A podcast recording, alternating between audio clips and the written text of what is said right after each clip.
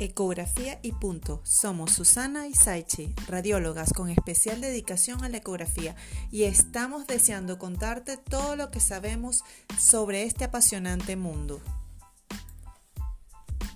Te enseñaremos las novedades, los tips más destacados y realizaremos entrevistas con expertos sobre diferentes temas relacionados con la ecografía.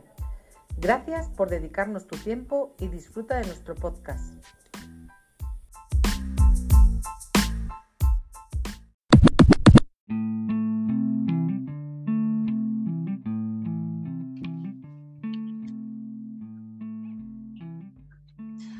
Hola, hola, bienvenidos de nuevo a Ecografía y Punto. Somos Susana Isaichi y hoy queremos darle continuidad a la patología de la glándula tiroidea.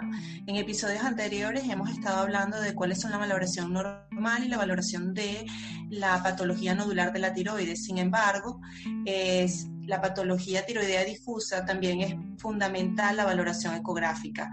En ocasiones es primordial la clínica, pero queremos darle unas pinceladas a lo que es la patología inflamatoria autoinmune, la enfermedad de Graves, la enfermedad de Hashimoto y un poquito la tiroiditis subaguda de Kerbein. ¿Qué tal, Saichi? ¿Cómo estáis todos? Sí, hoy empezamos con la patología difusa de tiroides y como tú bien has dicho, nos vamos a centrar en las más frecuentes. Vamos a destacar las características ecográficas más frecuentes que tienen estas patologías para que se puedan identificar.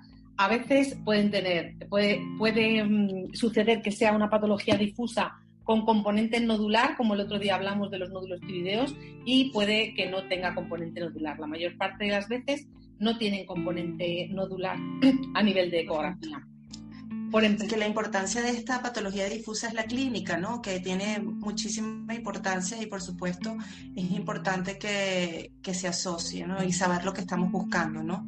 En, esto, en estas patologías es fundamental la clínica. ¿Por qué? Porque nos va a diferenciar clínicamente si es algo agudo, subagudo o crónico. La verdad es que ecográficamente, si no disponemos de datos clínicos, a veces es muy difícil diferenciar entre una tiroiditis y un Grace, por ejemplo, para saber si eh, está asociado a eh, hiper o hipotiroidismo para poder descartar. Hay determinados signos ecográficos, como ahora veremos, que son como más patognomónicos o más específicos de cada una de las patologías. Pero es verdad que por sí solas a veces es muy difícil diferenciar unas de otras, porque nosotros vamos a poder aportar unas características ecográficas un poco más eh, generales y un poco similares eh, en la mayor parte de las tiroiditis.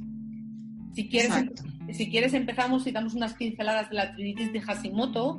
Eh, como todos sabemos, la tiroiditis de Hashimoto tiene una etiología autoinmune y su prevalencia está entre el 0,8 y 1,5%.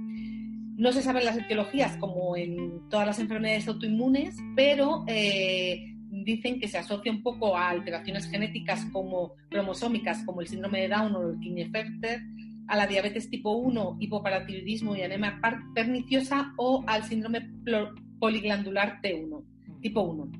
Eh, ¿qué, qué, síntomas son los más frecuentes a los que se acompaña esta patología?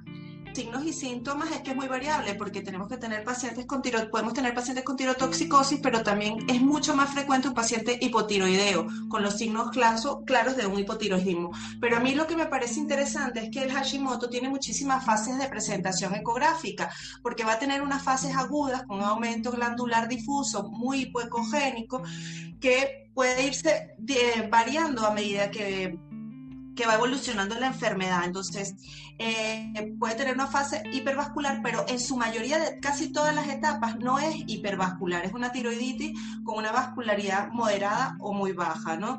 Ella en una de sus fases es muy hipoecogénica y puede tener unos pequeños parchecitos que son como de menor ecogenicidad. Incluso hay autores que lo describen como un patrón en forma de jirafa, ¿no? O sea, porque es ese patrón como de nódulos hipoecogénicos más oscuros que normalmente vemos, este, pero el nódulo no es bien definido, sino es como parchado. Son esos cambios inflamatorios mm, muy característicos y al que cuando lo ves dice esto es un Hashimoto. Son como, pero esto es importante, a mí resulta importante porque muchas veces son formaciones pseudonodulares, no llegan a formar nódulos. Pero ¿sabes qué pasa? Que muchas veces los confundimos con nódulos y son informados de nódulos tiroideos cuando realmente no son nódulos definidos, sino que entran dentro del conglomerado y de la descripción del propio Y una cosa en tu experiencia, eh, ¿tú crees que realmente los Hashimoto no tienen un aumento marcado de la vascularización? Eso es que depende de la fase y de cómo estén las hormonas en ese momento. Por eso no, no, es, no es no puedo decirte fielmente que no ni que sí, pero normalmente, claro, ya cuando tú las vas valorando siempre que llegan, te llegan una tiroiditis crónica. Entonces, esas tiroiditis crónicas que ya tienen muchos años de evolución, ya la glándula más bien o está este, em, esto, es muy interesante porque por ejemplo para los que nos están escuchando es una forma bonita e interesante de diagnosticar si es algo agudo o algo crónico. Yo siempre digo que cuando es agudo hay un aumento más marcado de la vascularización y cuando es crónico o subagudo la vascularización disminuye. Y entonces, o sea, yo, por ejemplo, para definir la tiroiditis o para cuando tengo que realizar un informe en el que la exploración es sugestiva de tiroiditis, em, normalmente eh, cosas a tener en cuenta son eh, como dijimos en la patología nodular, ver cómo está la glándula, si el tamaño de la glándula es normal o no. Normalmente en las tiroiditis está aumentado, normalmente, no siempre. Eh, la morfología de la glándula, que siempre suele tener, bueno, siempre, siempre no se puede decir en medicina, casi siempre suele tener un contorno lobulado. Y una ecogénica inhomogénea tirando a hipoecogénica. Sí, después tiene algo muy clásico que es las bandas hiperecogénicas, ¿no? Que son bastante, bastante características de la tiroiditis Hashimoto. Son septos hiperecogénicos que dividen y que a veces hace, hace mm, dudar o confundirte con nódulos cuando no son nódulos, sino son formaciones eh, pseudonodulares. Y otra cosa muy característica en las tiroiditis es las adenopatías peritiroideas. Sí, y en las cadenas ganglionares laterocervicales. Sí, pero las peritiroideas son muy, muy significativas. Sí. ¿Tú las mides o simplemente las describes? Yo simplemente, hombre, a ver, eh, esto de las adenopatías, no sé si llegamos a hablar en el episodio, no recuerdo si hablamos en el episodio pasado de ellas, eh, siempre tienen que medir en el eje corto o menores de un centímetro y más o menos cuando tú estás acostumbrado a hacer ecografías, a ojo sabes si esa adenopatía mide más o menos. Eh, si veo alguna que me llama significativamente la atención y que es un poquito más grande, sí que la mido. Pero por sistema no, me acompaña simplemente al diagnóstico de tiroiditis. Sí, bueno, también hay que saber que estas tiroiditis Hashimoto en algún momento pueden hacer nódulos eh, sospechosos y que hay que eh, evaluarlo de manera este, por eso, juiciosa, juiciosa. Cuando las tiroiditis dicen que hay que controlarlas, porque muchas veces dices, bueno, pues para que hay que controlarlas, la glándula se va destruyendo y esto ya no avanza más, pero es. importante porque tienen un tanto por ciento de posibilidades de degeneración y de, y de producir cánceres papilares hay que estar, hay que estar muy al loro. Eso es una de las cosas más importantes de la, de la tiroiditis de Hashimoto. ¿Y con qué tenemos que hacer el diagnóstico diferencial? Bueno, con la con una enfermedad de Graves, con la tiroides de Kerden, con cualquier patología nodular, si ya tiene un cambio nodular, son como... ¿Y a ti cuánto, cada cuánto tiempo te mandan para controlarlo? ¿Cuánto ¿Con cuánta frecuencia controlas los, los, las tiroiditis? Eso, la verdad es que es bastante variable dependiendo del especialista. ¿eh? A veces anualmente, a veces cada dos años. Claro, lo suyo sería quizás cada dos años. Eh, yo creo que según dicen las guías, eh, cada dos años controlar, controlar ecográficamente.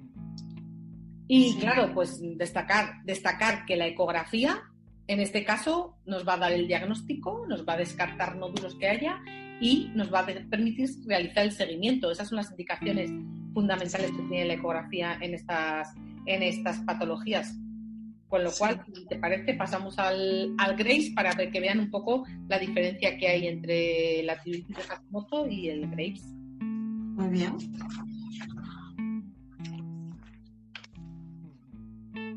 La enfermedad de Graves es la causa más frecuente de hipertiroidismo en mujeres jóvenes. Yo creo que para mí lo, más significativo es el patrón vascular Doppler, porque si bien en la, en la de Hashimoto, como os he dicho, tiene varios patrones en función de si está una fase aguda o crónica, en la de Graves base siempre hay una tormenta tiroidea claramente visible con una glándula hipervascularizada de manera global, este, con un patrón hipoecogénico pero no tan desestructurado como en el, en el de la de Hashimoto, ¿no?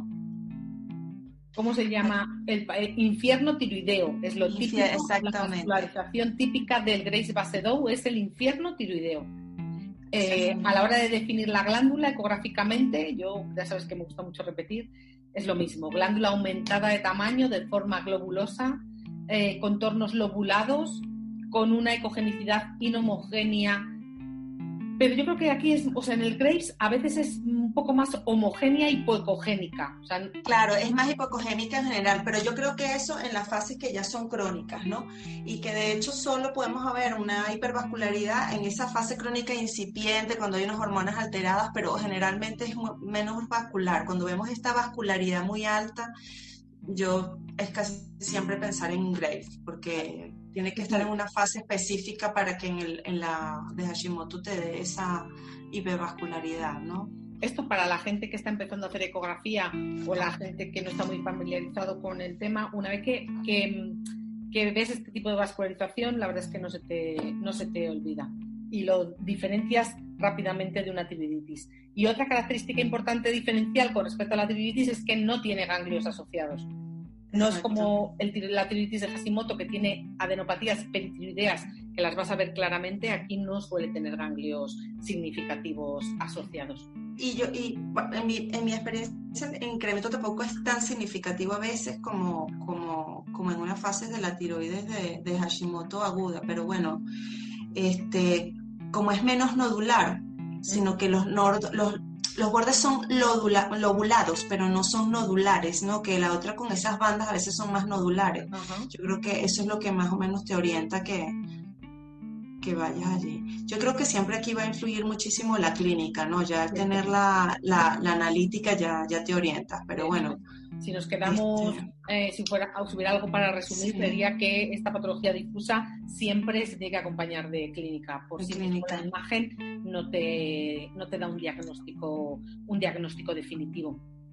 Y luego la tiroiditis subaguda o de Kerben, eh, pues estamos en lo mismo. Quiero decir que la única diferencia es la clínica. Y que, es una enfermedad autolimitada, claro, que es autolimitada y que siempre viral o de tracto superior asociado eh, recientemente, ¿no? Que va a tener como una clínica de viriasis, de malestar general, de signos de, y que va a tener de signos de hipertiroidismo, eh, que tiene una, un tiroides aumentado y sensible y que va a ser corta en el tiempo. En cuanto a la ecografía, Te iba a preguntar algo de la, de la de la tiroiditis de, de Graves, porque, bueno, yo, es muy clásico en los libros hablar de las velocidades picosistólicas y de su incremento y de mencionarlas porque puede ser una manera de eh, monitorizar el tratamiento médico, pero yo realmente no lo hago de como rutina, simplemente ya lo menciono el, grado de vascularidad y mi impresión diagnóstica, pero no sé si tú lo, si lo haces de rutina, hacerle el, Doppler con las mediciones. No utilizo el Doppler con velocidad, controlando velocidades y nadie de la gente que me ha enseñado o que conozco lo, lo hace. Vale, no, Tengo, no tengo conocimiento. Sí, yo me imagino que por, por el volumen de trabajo siempre hacemos la, lo que tenemos, pero bueno, eh, ¿Qué nos queda? Nos creo que hemos dado las pinceladas porque la de Kerben es básicamente lo mismo, es una, un, aumento pero con este, hipocogenicidades focales y que también es muy específico la presencia de adenopatías asociadas a... Y ahora que hablas de las tiroiditis subagudas de Kerben, no podemos olvidarnos de la pandemia que estamos sufriendo y eh, ya hay casos descritos de tiroiditis post-COVID-19 son tiroiditis muy parecidas a las subagudas o de Kerber y hay que tenerla ya en cuenta como otra tiroiditis más. Muchas gracias por llegar hasta, este, hasta aquí, por escucharnos y por acompañarnos en esta aventura de ecografía y punto. El próximo capítulo, no os lo perdáis, hablaremos de la salud masculina y el movimiento de Movember, noviembre y la salud masculina. Un saludo y hasta la próxima semana. Gracias por todo. Chao, chao. Chao, chao. Hasta la próxima.